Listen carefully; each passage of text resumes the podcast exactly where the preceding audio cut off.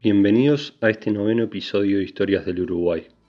Mi nombre es Juan y hoy les traigo la quinta y última parte de la historia de brujas, cuatrerismo y facones.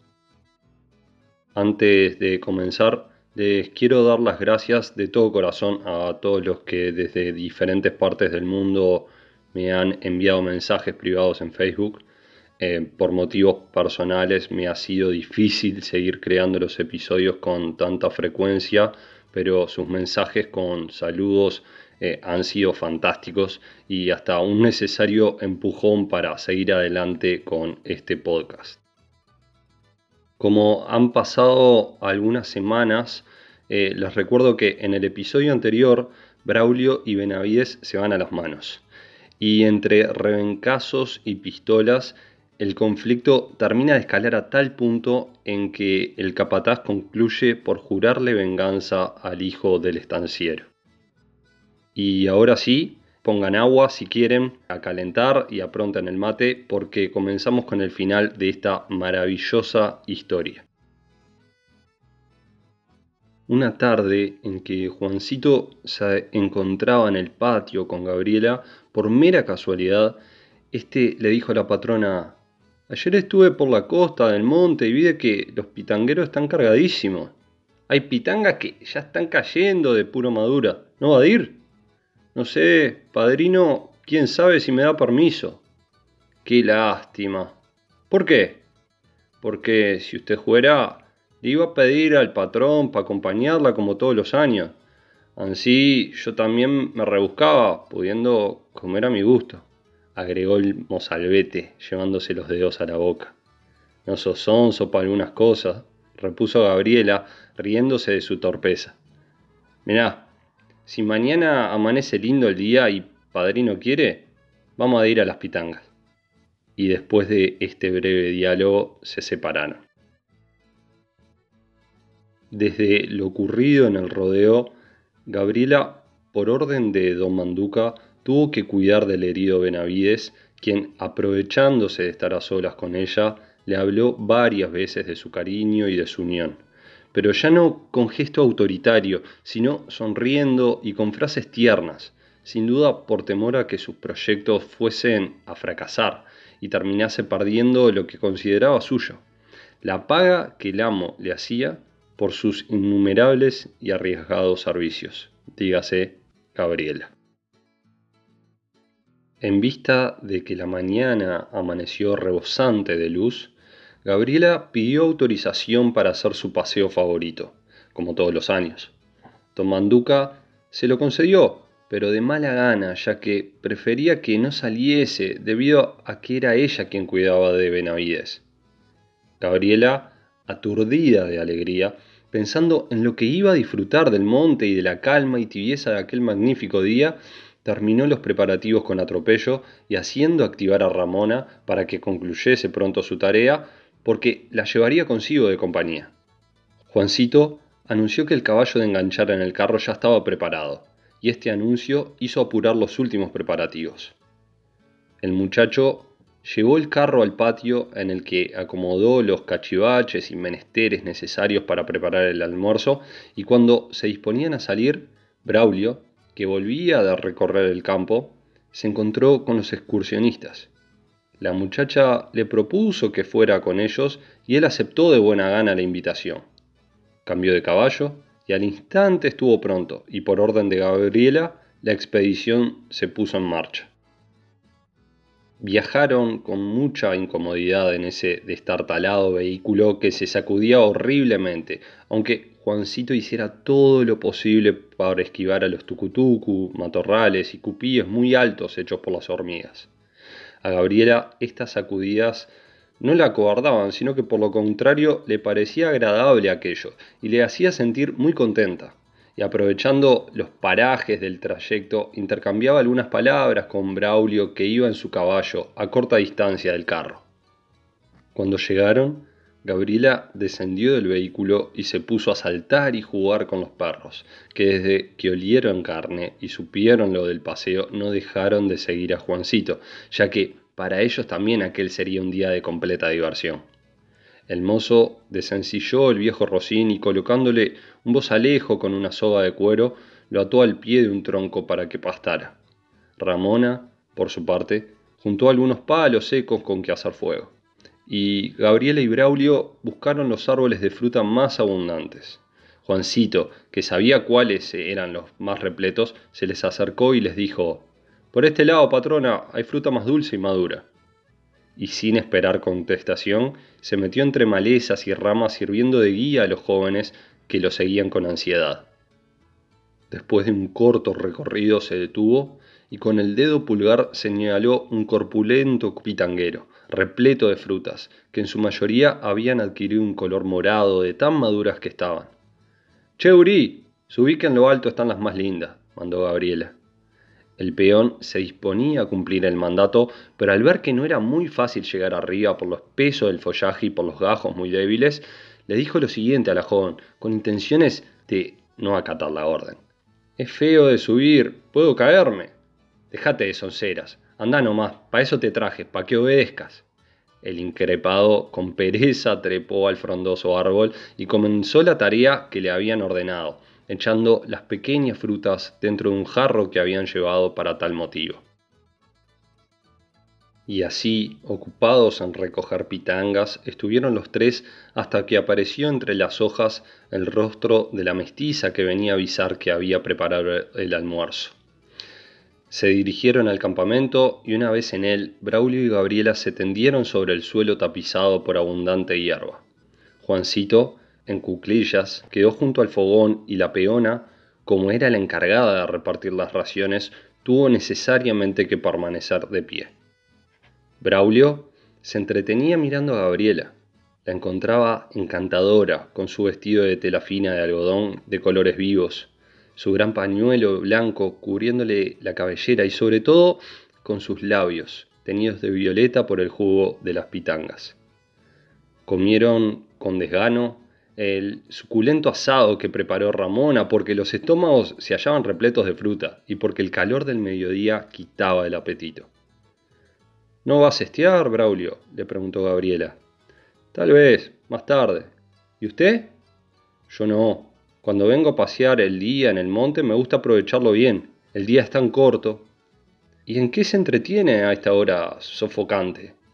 En buscar niditos, en arrancar flores, en recorrer el monte. Si viera, soy más curiosa y traviesa. Pues si quiere, voy con usted para ayudarla. Usted, exclamó la muchacha con asombro y se puso a reír, burlándose del ofrecimiento de Braulio. Esta burla tal vez contribuyó a que el joven se empeñara con más afán en acompañarla, y por eso se le pudo ver juntos, en animada charla, por un lugar sin árboles que conducía a cierto paraje del bosque que Gabriela conocía de anteriores excursiones. Luego de internarse en el bosque y superar la espesa maleza, finalmente llegaron al lugar que Gabriela quería ir. Este era un descampado extenso, rodeado por un círculo de arboleda que impedía toda comunicación con el exterior. Aquel zarco verde de distintos matices estaba tupido de flores trepadoras y en el suelo desparramados por entre el pasto macachines y margaritas que cubrían totalmente el suelo semiarenoso. Al ver Gabriela este lugar con tantas flores silvestres, dio un grito de alegría y empezó a juntarlas para hacer ramilletes. Recogía las que consideraba más hermosas, pero al levantar la vista y notar un centenar de otras que parecían mejores, arrojaba las que había juntado y arrancaba estas últimas. Concluida la tarea, pasó a la de inspeccionar en los árboles los nidos ocultos. Tal operación ofrecía mayores dificultades porque había que trepar para recogerlos y como ella no siempre podía hacerlo, le solicitaba ayuda a su compañero. Varias veces Braulio tuvo que escalar a la cima de algún guayabo o viraró, y como no tenía mucha experiencia en esto, se desgarró la ropa y rasguñó las manos, haciendo brotar finísimos hilos de sangre. De tanto trajinar, el mozo terminó por arrojarse en tierra, agotado y sudoroso, y Gabriela volvió a burlarse de su flaqueza. ¿No le decía yo que usted se cansa de nada? Hace un calor terrible, Gabriela. No es eso, es que se acobarda de muy poca cosa. ¿Me cree usted muy cobarde? La muchacha hizo con la cabeza un gesto de indiferencia, y Braulio agregó, No es de ahora, es de mucho tiempo que presumo que usted me juzga así, y puede ser que no se equivoque. No, Braulio, ¿cómo lo voy a creer Maula si he sabido que los otros días cuando el capataz se quebró la pierna usted mostró que era guapo? Eso es un hecho sin importancia. Yo le pido que no me lo recuerde más. Cada vez que pienso en ese hombre, siento que la sangre arde en mi cabeza.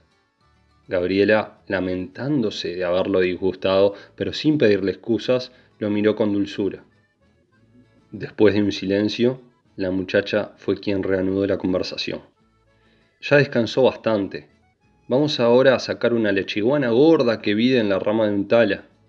Braulio se puso de pie y siguió a su interlocutora que iba a prisa hacia el árbol que se hallaba en el centro del descampado. Cuando estuvieron a su lado, Gabriela le pidió que subiera, pero Braulio, harto ya de trepar, se negó a acceder a su pedido, lo que por cierto contrarió a la muchacha, que se relamía los labios solo de pensar en los riquísimos panales con miel que había dentro de la colmena. Gabriela volvió a insistir en su petición, pero el joven volvió a negarse. No, no, yo ahí no subo. Entonces Gabriela, que de vez en cuando sentía en sí instintos maléficos, en un instante que su compañero no la miraba, arrojó un pedazo de palo seco a la lechiguana.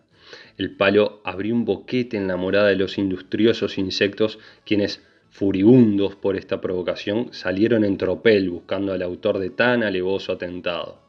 Gabriela se había alejado a regular distancia para que las avispas no la alcanzaran y poder presenciar sin peligro el ataque.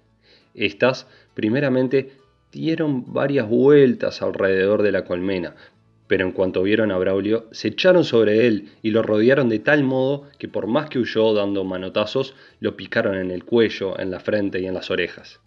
Entretanto, la joven se reía carcajadas del percance acontecido a su compañero.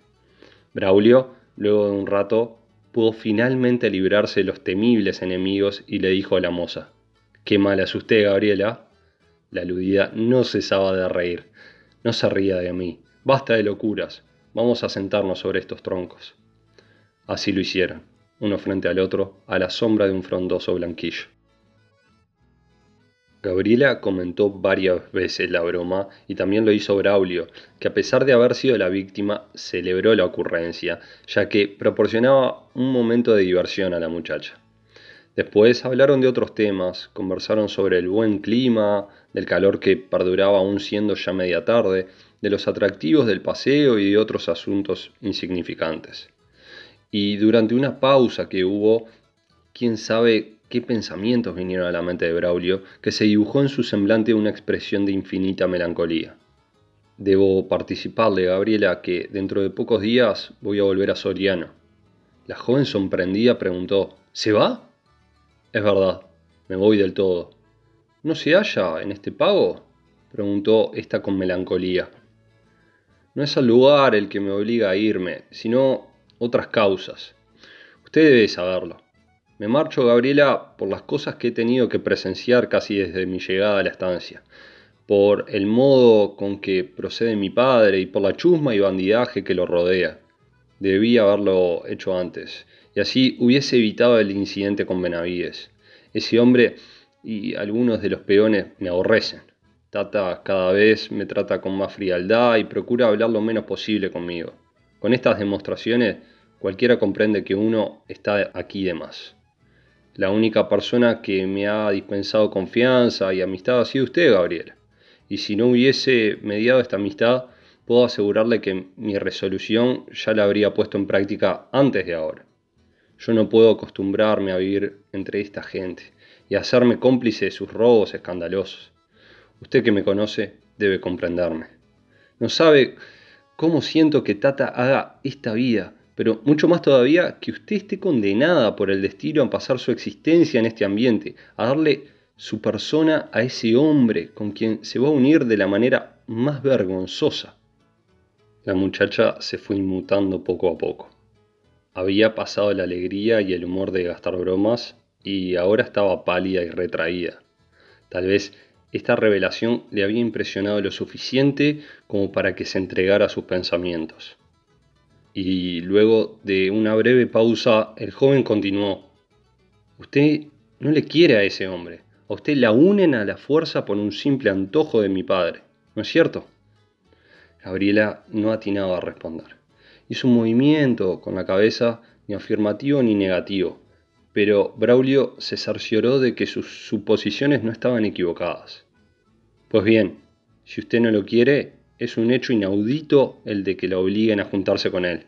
¿Y qué puedo hacer yo? replicó la muchacha con tristeza. Es verdad, ¿qué puede hacer usted? Si Tata es el que dispone de su persona a su capricho, la considera como algo suyo. Al rememorar las barbaries cometidas por Don Manduca, Braulio se sentía intranquilo y hasta un poco furioso. Pero, de todas formas, volvieron los dos a permanecer en silencio y de esta manera se escucharon mejor los sonidos de los moradores del bosque. Braulio observó el efecto que sus palabras causaban en Gabriela y retomó la palabra. Si yo pudiera protegerla, haría cualquier cosa por librarla de ese hombre. La muchacha, agradecida, lo miró con ternura, y Braulio añadió, y cueste lo que cueste, debo protegerla, porque es mi deber, y más todavía, Gabriela, porque yo te quiero. Lo dijo sin pensarlo, en un momento de arrebato, pero no se arrepintió, porque ella escuchó la declaración con naturalidad, sin sorprenderse. Y no podía ser de otro modo, porque la muchacha había notado, aunque bien lo disimuló, el inmenso cariño que el joven le profesaba y que se traslucía en todas sus conversaciones y miradas. Animado, Braulio volvió a repetir, Te quiero, Gabriela y si tú me permites, te voy a querer toda mi vida. No puede ser, interrumpió esta. Su tata me ha destinado para Indalecio. Con cuánta pesadumbre y dolor pronunció estas palabras. Por ellas, Braulio bien hubo de convencerse de que Gabriela también sentía en su alma un afecto sincero por él. Pero no, este amor no podía dejarlo crecer, puesto que su destino ya estaba decidido. Desde luego, era obligación cortarle las alas para que cuando fuera mayor no sintiese ímpetus de remontarse a cumbres que no se hicieron para él. Braulio le explicó igualmente que esa autoridad desmedida de su padre se podía quebrantar apelando a la justicia y que nadie podía decidir su suerte. No, no diga usted nada, no piense más en eso, dijo Gabriela. Esta súplica hizo contener la insistencia apasionada del joven. Este la miró detenidamente, procurando hallar la verdad de todo en sus ojos negros, pero estos esquivaron la mirada, fijándolos en las flores marchitas que habían pisado. Patrona, vengo a avisarle que los caballos están ensillados y que ya es medio tarde y la estancia está lejitos de aquí, dijo Juancito, que llegó sin ser advertido por ellos. Sí, sí, vámonos, exclamó Gabriela. Las mujeres ocuparon nuevamente sus puestos en el carro y Braulio montó a su caballo con gran desilusión, más triste y pensativo que cuando había venido. Ni bien abandonaron lo profundo del bosque, el sol se ocultó detrás de los pronunciados picos de la lejana cuchilla, despidiendo a los jóvenes con cierto sentido de triste presagio. Sin mayores novedades transcurrieron algunos días más. Benavides ya restablecido del golpe recibido, volvió a ocupar su puesto de capataz, sintiendo que los celos y el despecho se arraigaban cada vez más en su persona. Sin embargo, no surgieron otros incidentes entre ambos rivales, probablemente porque Braulio procuró evitarlos. Indalecio poco salía al campo y en las horas que estaba en casa se le veía cruzar el patio, con cualquier pretexto, siempre con ojos investigadores para con Braulio y Gabriela aunque pocas veces se aproximaba a ésta para hablarle. Él decía que los novios no tienen por qué pasar largos ratos en dulce conversación, sino que basta con decir lo más importante y asunto concluido. Por eso, su comunicación se reducía a preguntarle si realmente lo quería. Siempre, en el primer instante, ella callaba, pero la mirada enérgica y amenazadora de Indalecio la obligaba a contestar con cierto temor que sí. Entonces Benavides asumía otra actitud. Una esforzada sonrisa se dibujaba en sus labios y todo su semblante resplandecía de alegría. alentado por la afirmación de Gabriela, le explicaba sus proyectos para el futuro, pero nunca ofrecía una palabra que refiriera al amor. Y era que este extraño individuo no sabía fingir y solo manifestara lo que sentía. Por otra parte, Braulio insistía en su cariño.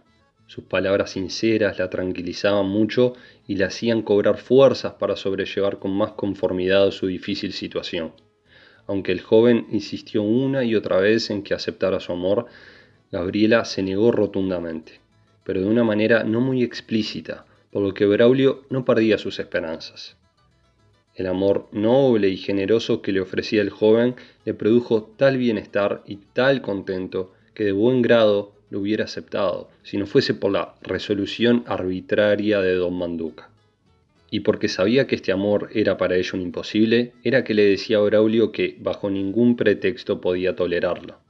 A todo esto, la situación se agravaba, pues por un lado el joven estaba convencido de que lograría su intento y por otro Benavides, aunque con algunas dudas, esperaba salirse con la suya. Viendo que la tardanza de su unión favorecía los planes de Braulio, una tarde Benavides recordó a don Manduca que la primavera se terminaba y que su promesa aún no se había cumplido. El propietario le contestó de mal modo que él era hombre de palabra y que por lo tanto se realizaría lo prometido. En vano fue que Indalecio volviera a insistir. Don Manduca lo dejó hablando solo y se marchó a sus tareas. Cierta mañana, cerca del mediodía, aprovechando que don Manduca y Benavides no se hallaban en la casa, Braulio se acercó a Gabriela.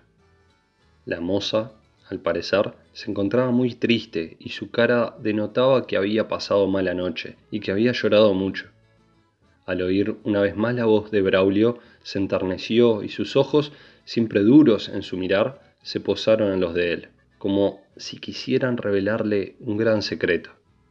El joven la comprendió, le tomó una mano y le preguntó con sigilo, ¿Verdad que me quieres? Sí, mucho, mucho, repuso la muchacha, entornando los párpados, avergonzada de haber descubierto un secreto que nunca pensó en confiárselo a nadie. Braulio retuvo la mano entre las suyas y le habló con entusiasmo de la dicha que experimentaba al saber que lo quería de verdad. Pasados unos minutos, Gabriela bruscamente retiró la mano y se apartó de él. ¿Qué tienes, Gabriela? ¿Por qué te alejas de mí? Viendo que la muchacha no contestaba, Braulio repitió la pregunta. Déjeme, no me hable más de su amor, yo no puedo quererle.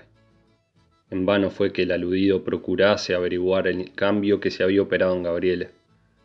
No se acuerde de mí, respondió a cada pregunta Gabriela.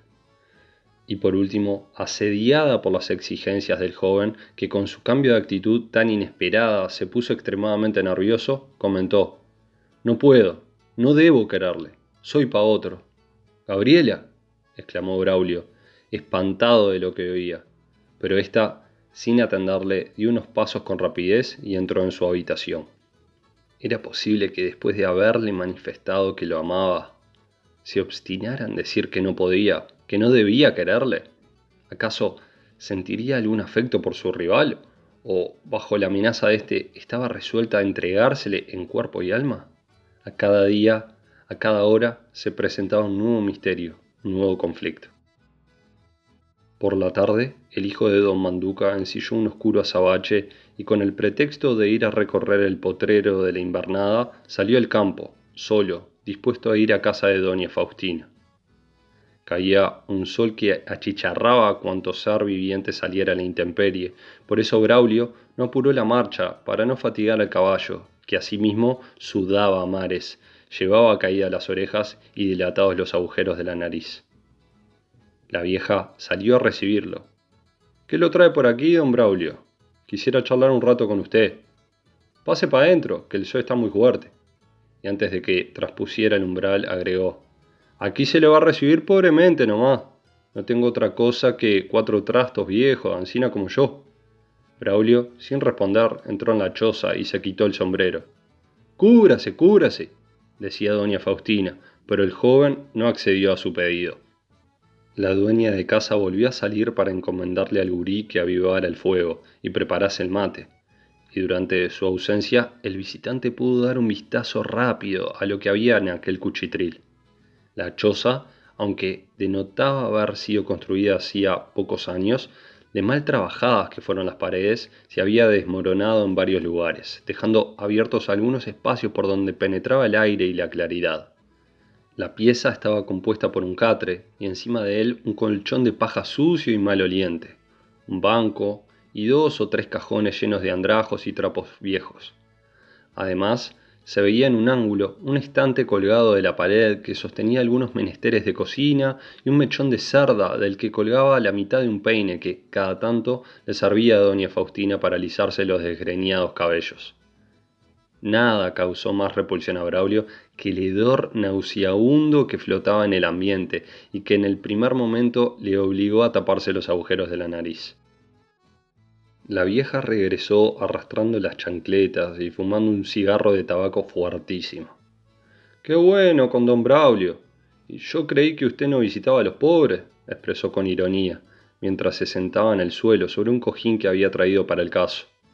Usted sabe muchas historias, de otros tiempos, y como aquí en la estancia desde que llegué nadie me ha contado nada, yo desearía que usted, que es antiguo en el pago, me refiriese cosa de antes. Por ejemplo, de cuando mamá vivía.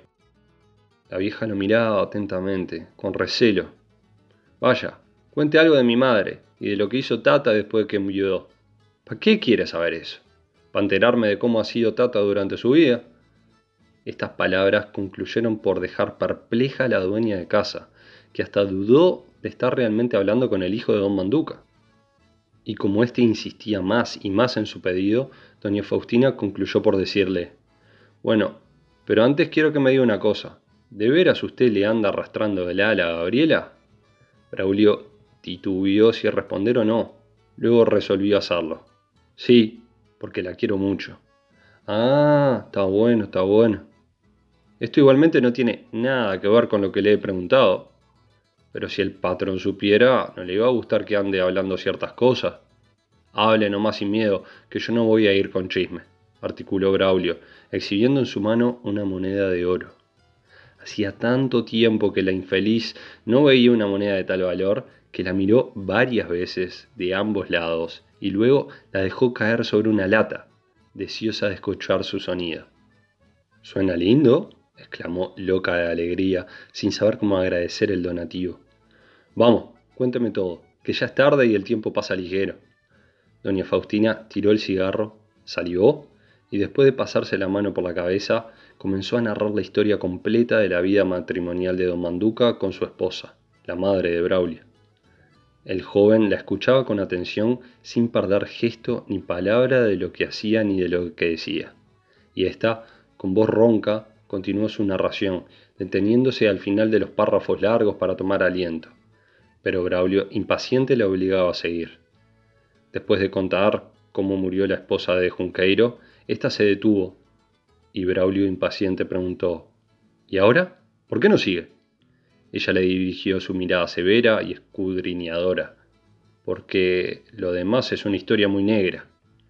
Pero Braulio volvió a insistir y a continuación, en síntesis, es lo que la vieja le contó a Braulio. No pudiendo don Manduca acostumbrarse a vivir solo, decidió buscar una mujer que quisiese ser su compañera empezó a ir con frecuencia a casa de un convecino, un hombre pobre pero honrado y trabajador, de nombre Dimas Llorente. Este hombre tenía una esposa esbelta y elegante. Don Manduca se enamoró de Rafaela, que así se llamaba la cónyuge de Llorente, y nadie supo qué medios empleó para conquistarla, porque breve tiempo después la instaló en el puesto del Alto Grande y ahí quedó como mujer suya. Esta tenía una hija que la llevó consigo y que en esa época era una pequeña aún. Esta criatura se llamaba Gabriela. Don Dimas era un hombre bueno, pero altivo y valiente, y al regresar de un largo viaje y enterarse de que el vecino le había secuestrado a la esposa, resolvió vengar la ofensa. Y así lo hizo efectivamente, pero con tan mala suerte que perdió la vida en el lance. Es verdad que tuvo que luchar contra tres individuos, de los cuales uno era Benavides, aunque nadie más presenció la refriega. La hazaña quedó ignorada porque don Manduca, en complicidad con el comisario de la sección, arreglaron el asunto y aunque en el pago hubo habladurías, es cierto que poco después ya nadie se acordó del muerto ni de cómo ocurrió el suceso. El hacendado brasileño vivió algunos años en compañía de Rafaela, pero poco a poco se aburrió de sus encantos debido al carácter brusco e indómito de ella. Comenzaron las discusiones, los reproches y hasta los insultos de una y otra parte. Un buen día, él se alejó de la casa y no volvió más. Desde entonces rompieron las relaciones para siempre. Doña Faustina quedó en el puesto en calidad de sirvienta de esta y Benavides como agregado para acompañarlas. Y al poco tiempo, una noche, aquí la vieja interrumpió el relato. Le temblaba la voz y sus ojos brillaban en la oscuridad de la pieza, como dos linternas de luz potente. Braulio, cada vez más interesado por esta historia, la alentó a que continuase, y así la vieja lo hizo. Una noche, concluida la cena, ambas mujeres tomaban mate en la cocina cuando de pronto vieron que por las aberturas comenzaba a penetrar un humo negro y denso, y ráfagas de fuego formaban espirales inverosímiles, que con extrema celeridad devoraban el techo de la casa. Las dos huyeron hacia la puerta, siendo Rafaela la primera en salir. Poco después, doña Faustina, cuando intentaba trasponer el dintel, oyó un quejido y vio a Benavides que, con el facón en la mano, yacía junto al cuerpo exánime de la desdichada Rafaela en impávida tranquilidad. Doña Faustina, asustada, pretendió huir al campo, pero el capataz la detuvo con su brazo.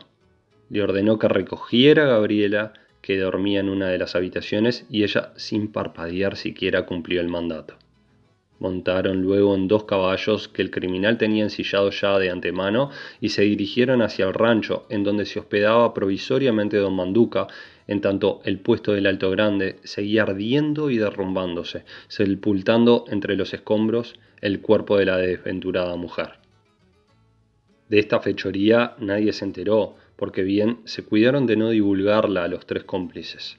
Aún asimismo, dio margen a que la gente de las inmediaciones hiciera mil conjeturas y señalase con el dedo, como único autor de crimen tan malvado, al viejo Junqueiro Pintos.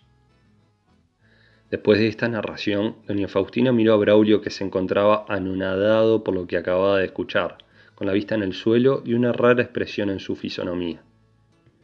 Historia negra y triste, ¿verdad?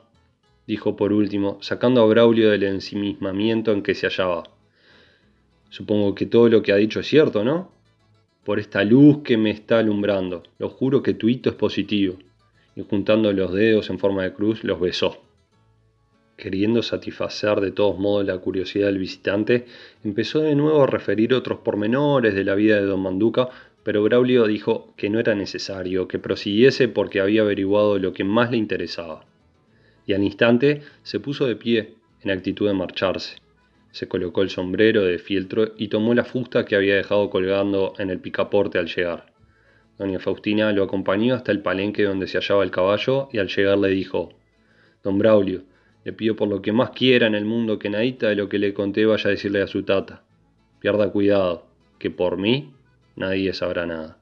Le recomiendo mucho, don Braulio, que no tenga miedo. Y ya que usted me pide algo, yo a mi vez le voy a pedir que no vuelva a majaderear a Gabriela con sus visitas y con sus charlas fastidiosas.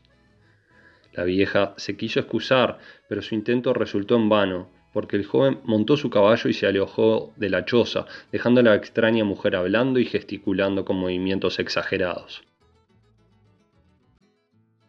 Tan honda impresión causó en Braulio los secretos de doña Faustina que optó por marcharse a Soriano pero cuando se terminaba por resolver efectuar el viaje, se acordó de Gabriela, pensó en su amor y tuvo que desistir de tal propósito. Por otra parte, era un egoísmo dejarla a merced de las arbitrariedades de su padre o Benavides. Era preciso estar a su lado para defenderla y para liberarla de la acción bárbara e injusta que pensaban cometer con ellas. Con Benavides no volvió a hablar desde el incidente. Ambos rivales se miraban con saña y sentían un odio profundo y puro por el otro. Indalecio, por su parte, se empeñaba en conquistar a Gabriela, y como suponía que con el paso del tiempo podría perderla porque veía que la moza se inclinaba por Braulio, se valía de todos los medios imaginables para obtener su afecto. Por eso al principio empleó palabras duras y autoritarias, pero desde que estuvo enfermo cambió de táctica, mostrándose complaciente y benévolo con ella. Aunque de poco sirvieron estos engaños, ya que Gabriela continuó siendo una novia huraña y despreciativa. Temeroso de que Braulio consiguiese por fin adueñarse del corazón de la muchacha, Benavides se pasaba las horas acechando sus pasos, y por las noches, no pudiendo reconciliar el sueño, se levantaba sin ser sentido por nadie y se dirigía hacia la ventana de la habitación de Gabriela y allí estaba, hasta la aurora, quieto, abstraído, acercando de cuando en cuando el oído a la reja a ver si percibía algún ruido. Llegó un momento en que los celos le atormentaron de tal manera que un día se dirigió hacia la choza de doña Faustina, donde poco antes de que se escondiera el sol descabalgó sin ser sentido por ella. Desde la mañana caía una llovizna finísima, que a esa hora recrudecía, transformándose en un tremendo aguacero. Benavides, luego de dejar atado con prolijidad al rosillo y quitando los pellones para que no se humedecieran, se acercó a la puerta y antes de entrar miró lo que la extraña vieja estaba haciendo. Esta se encontraba ocupada avivando la llama y preparando lo necesario para la cena, y cuando vio una sombra se giró sobresaltada. Ah, era usted, don Indalecio. Pase para adentro que ahí se está mojando. El paisano, al ver que se encontraba sola, le preguntó ¿Y el gurí? Lo mandé que juece hasta lo de don Timoteo a pedirle un poquito de arroz. Y está demorando. Le juro se ha entretenido en la estancia o de no. Tiene miedo de hallar las cañadas crecidas. Así ha de ser nomás, afirmó Benavides y después de una pausa añadió. Y viene lindo que no esté aquí. ¿Por qué? Porque tengo mucho que prosear con usted y quiero que nadie nos escuche. ¿Ha oído? Y no ha de oír. ¿De qué se trata? Aguárdese. Benavides se asomó a la puerta se cercioró de que estaban solos y después de quitarse el poncho se sentó en el único banco que había en la choza. La vieja hizo lo mismo sobre su pestilente catre. El capataz le dijo que notaba a Gabriela más rara cada día y que era evidente que debía sentirse enamorada de Braulio, que los había visto juntos, que ella lo miraba con ternura y que más de una vez se había dejado tomar de la mano. Por último, le refirió los sinsabores que él pasaba, las noches terribles de insomnio y el temor que tenía de perderla. La vieja se empeñó en tranquilizarlo, pero exaltado por el enojo, siguió hablando y maldiciendo a su protector y a su mala suerte. Cálmese, don Indalecio. Vea que no es bueno ponerse encina. Gabriela va a ser para usted. No se apure por eso. Tengo confianza que el remedio que puse en el pocillo cuando estuve en la estancia la va a hacer cambiar muy pronto. Y después que al venir me pude sacarle una prenda pa... pa... pa qué? Pa echarle un daño muy fuerte, exclamó la vieja con acento siniestro, guiñando un ojo y mostrándole el pañuelo de Gabriela. El capataz palideció, pero como aquella sonriera, él, con marcada hipocresía, hizo lo mismo. De todas formas, el supersticioso paisano sospechó que en aquello había mucho de fábula y por eso le dijo Desconfío que desde que Braulio estuvo aquí, usted tuito lo que hace es en favor suyo. Claro, como el mozo tiene muchos reales y es el hijo del patrón, conviene andar bien con él. Nadie puede decir eso, porque es mentira, pura mentira. También si fuese cierto, le interrumpió Indalecio con mirada amenazante. La mujer continuó negando lo que éste pretendía afirmar y le dijo que su afán por conseguir el amor de la muchacha no lo estaba ayudando. Bueno, ya que dice que todo lo hace por mí, deme alguna cosa para que se me pase esta rabia y así no pueda creer que usted dice la verdad. Por un breve lapso de tiempo, doña Faustina dudó si darle o no a beber algún elixir, pero resolvió hacerlo y se puso a buscar un frasco oculto entre la ropa que había dentro de un cajón. Y entonces Benavides se irguió de pronto y le increpó. Se ha creído que voy a tragar sus cosas. Guárdeselas nomás, que yo no tomo veneno. Aquí se inició una calorada discusión. La vieja, furibunda porque el capataz no creía en sus sortilegios, de cuyo poder se hallaba plenamente convencida, y éste repleto de furia porque le parecía que aquella no se conformaba con traicionarlo, sino que hasta pretendía darle a beber un líquido infernal, quién sabe con qué premeditado propósito. Por las contradicciones en que incurría, por la agresividad con que trataba a su compañera y cómplice de sus infamias, es de imaginarse que no solo estos arrebatos provenían de su ira reconcentrada, sino que en tal instante padecía un ataque de enajenación mental. Únicamente así se explica que cuando la discusión llegó a su punto culminante, Benavides desenvainara su daga y se fuese hacia la vieja con intenciones de quitarle la vida. La vas a pagar todas juntas, bruja. Doña Faustina, que no esperaba este desenlace en lo absoluto, se agachó detrás del catre en una esquina de la choza. Ahora sí que sus ojos brillaban como los de un felino en la penumbra del atardecer, y su aspecto imponente hacía recordar a las brujas de aquel arre, aquellas que con los cabellos revueltos, complexión delgada, cara pálida y rugosa, salían montadas en escobas de las cavernas del Brocar los sábados al dar las doce de la noche, según dice la leyenda. La lucha fue breve, pero decisiva. La mujer se defendió como pudo, empuñando un palo que servía de tranca interior de la puerta. Se oyó por unos segundos crujir el catre, hacerse añicos algunos trastos y por último quejidos que fueron lentamente apagándose entre el susurro de la lluvia que en estos instantes caía a torrentes. Poco después, un hombre emponchado salía de la choza. Se dirigió hacia el caballo que soportaba el chaparrón con resignada calma. Arregló el apero y montó mirando de soslayo al mísero ranchito que quedaba perdido entre la densa oscuridad de aquel anochecer triste y tenebroso.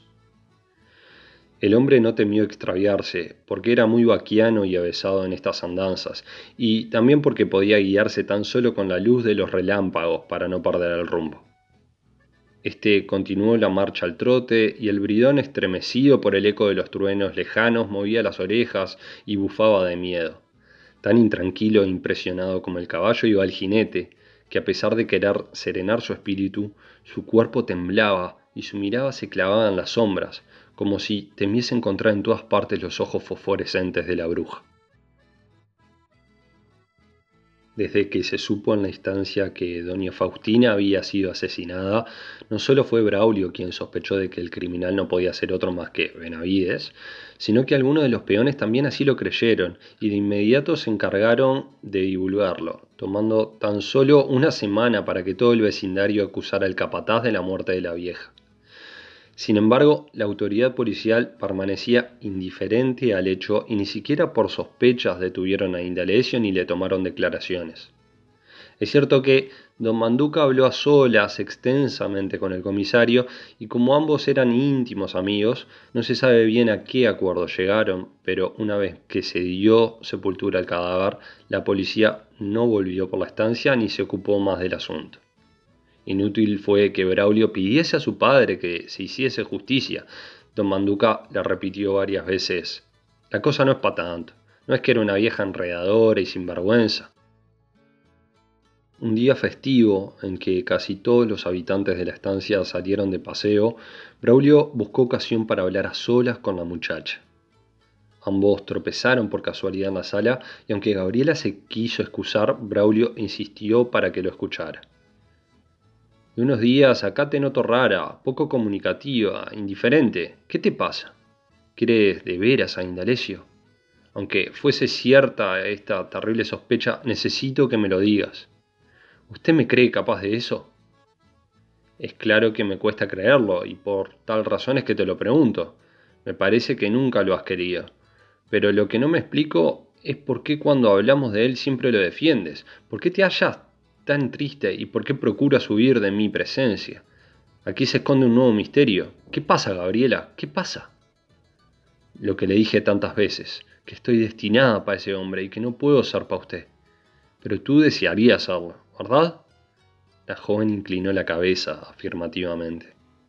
Pues si lo deseas, deja que yo arregle todo. No, no diga nada, Ida. Váyase de aquí, olvídeme. Volvemos a las mismas. No sé lo que digo yo, eh, estoy loca. Y se echó a llorar.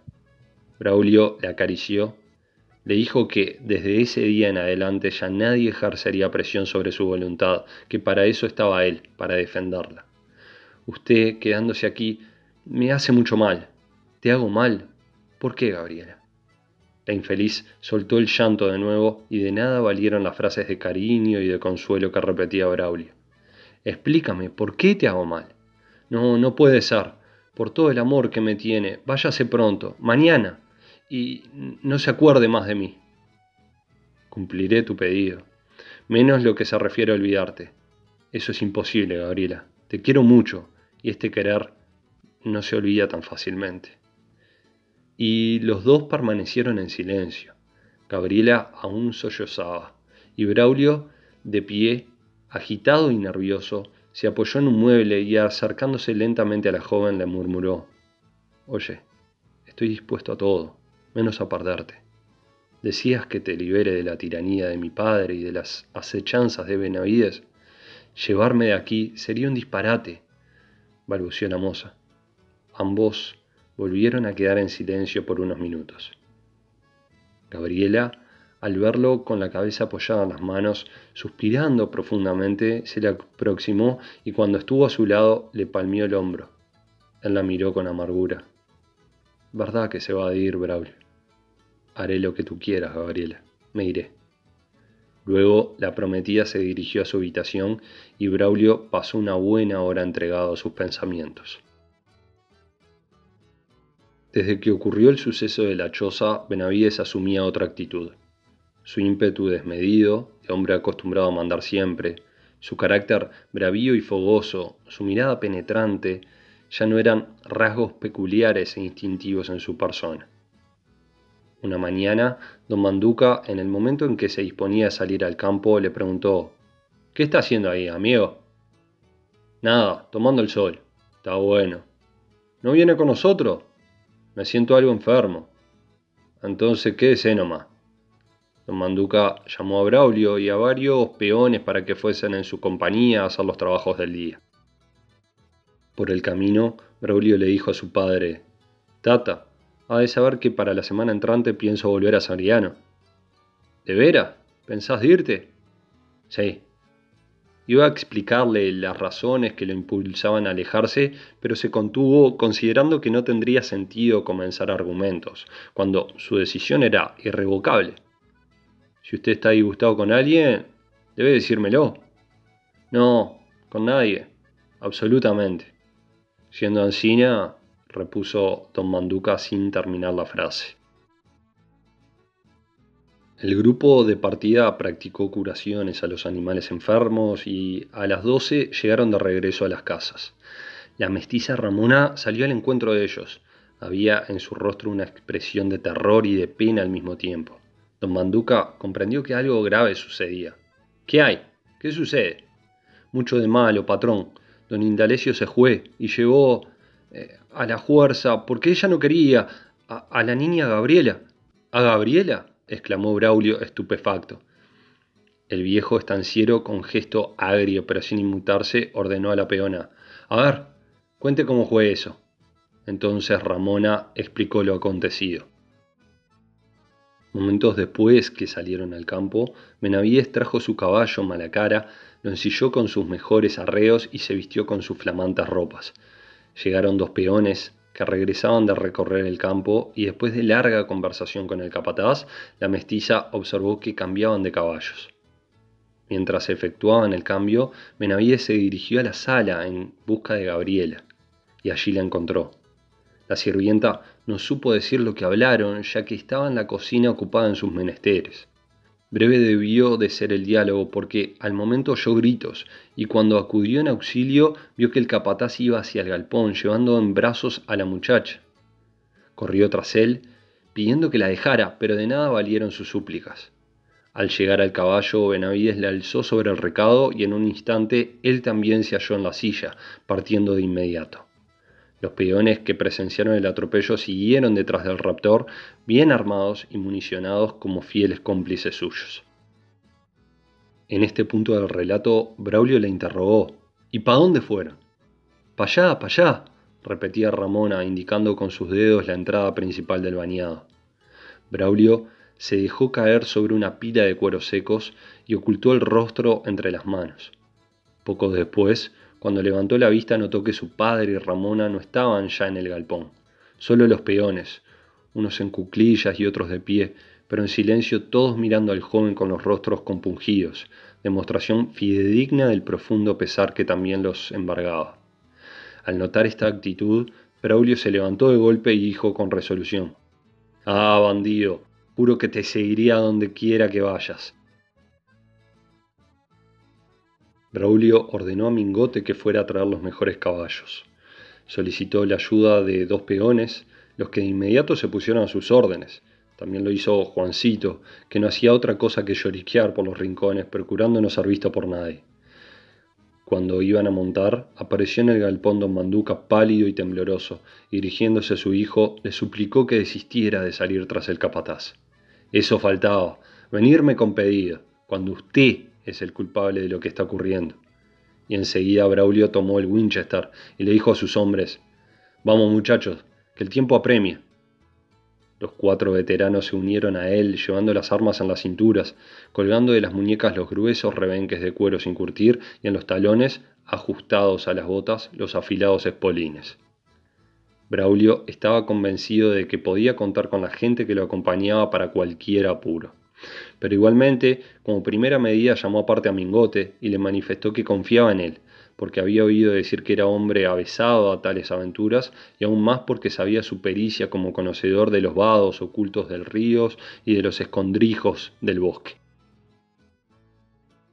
Pesar de la terrible excitación debido a sus nervios, se sentía más tranquilo desde que salió de la casa y se vio en pleno campo, ya que sabía estaba a más corta distancia del hombre que había secuestrado a la mujer que amaba. Mingote pretendió buscar rastros, pero esto fue en vano, ya que era casi imposible encontrarlos en la tierra seca y el poco pasto, donde hasta las pisadas de los caballos eran imperceptibles. El vaquiano se detuvo, permaneció algunos instantes callado, y luego, cuando hubo levantado el ala del descolorido chambargo, dijo, Venimos con mal rumbo. Pa' mí que Benavides ganó para el rincón del Guasubirá, que es un lugar feísimo y medio difícil de llegar. Entonces... Vamos a ir para allá, agregó, señalando con la mano un inmenso pajonal amarillento. No soplaba brisa alguna y los hombres, con el sol de frente, tenían los rostros cubiertos de sudor, las bocas semiabiertas y los pechos jadeantes. Y cuando entraron en el bañado, la marcha fue casi insoportable, sobre todo para Braulio, que no estaba acostumbrado a estas travesías, porque escaseaba el aire a causa de que el pajonal era tan alto que incluso escondía por completo la silueta de los jinetes. Los corceles daban tropezones, caían en blando, metían los cascos en cuevas de peludos con grave peligro de dislocarse una pata, y hacían levantar del suelo inmensas nubes de mosquitos que exasperaban a las bestias, y no menos a los que iban en su lomo. De atrechos hallaban manchones exentos de paja, pero con charcos cubiertos de yuyos y plantas acuáticas que también obstaculizaban el paso de los caballos. Al sonido que producía el recio choque de las patas en el agua estancada, dejaban de croar las ranas y las nutrias trepadas en los gajos de los arbustos se arrojaban a la laguna con ímpetu desmedido, desapareciendo bajo la superficie. Esta jornada duró una media hora aproximadamente, después entraron en cierta llanura y entonces los hombres se apiaron para ajustar las hinchas y dar un buen merecido descanso a los caballos. Después de unos minutos, Braulio dio la orden de continuar. Dado lo uniforme del terreno, lanzaron los caballos al galope y en pocos minutos recorrieron el trayecto que había hasta el monte. Comenzaron a internarse en él. Mingote, como vaquiano, iba adelante y los demás en hilera, lo seguían paso a paso. Primero por entre espinillos, cuidando que las espinas no les desgarrasen la ropa y la piel. Después por un abra de mucha vegetación, donde pastaban una pareja de venados que al verlos se dieron a la fuga ocultándose en la maleza. Finalmente se hallaron frente a la estrecha picada, que según Mingote conducía al rincón del Guasubirá y al llegar el sol al poniente fue cuando dieron con la ribera del río. Las aguas enturbiadas por las raíces de las plantas corrían con lentitud por dos cauces situados a cada margen, dejando en medio un extenso islote de arcilla salpicado de frondosos arandías. De repente el vaquiano se detuvo, se puso en cuclillas para observar el rastro y con un ademán enérgico hizo guardar silencio a los demás. Este se acercó a Braulio, que lo miraba sorprendido. Le mostró en la tierra la horma apenas visible de un taco de bota y le dijo, Por aquí han dado gente. ¿Habrán sido ellos? Te juro haber sido. De no, ¿quién puede venir hasta este sitio si no es buen vaquiano? Una intensa alegría embargó a Braulio en ese momento. Sigamos, sigamos, exclamó con exaltación, empujando a Mingote. El sol ya se había ocultado y con gran rapidez se tornaba negro el interior del bosque. Sus moradores instalados en las ramas o en las cuevas en que habían de pernoctar despedían a la tarde con cantos y aullidos que repercutían por todas partes con formidable estruendo.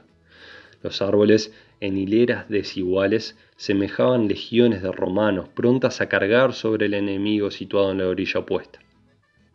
Cierta inquietud infundía aquella inmensidad al anochecer, no tanto por ser imponente y temible, sino que por la impresión que produce todo sitio sombrío e inseguro.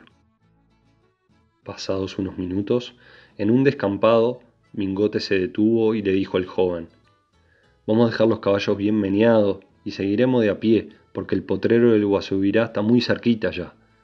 Los dejaron bien sujetos y siguieron al vaquiano después de quitarse las espuelas. Así iban, cuando de repente oyeron un fuerte aleteo y Braulio sintió en sus mejillas el roce de las plumas de un ave que al alzar el vuelo lo alcanzó a tocar. ¡Lechuzones! dijo Mingote con voz temblorosa.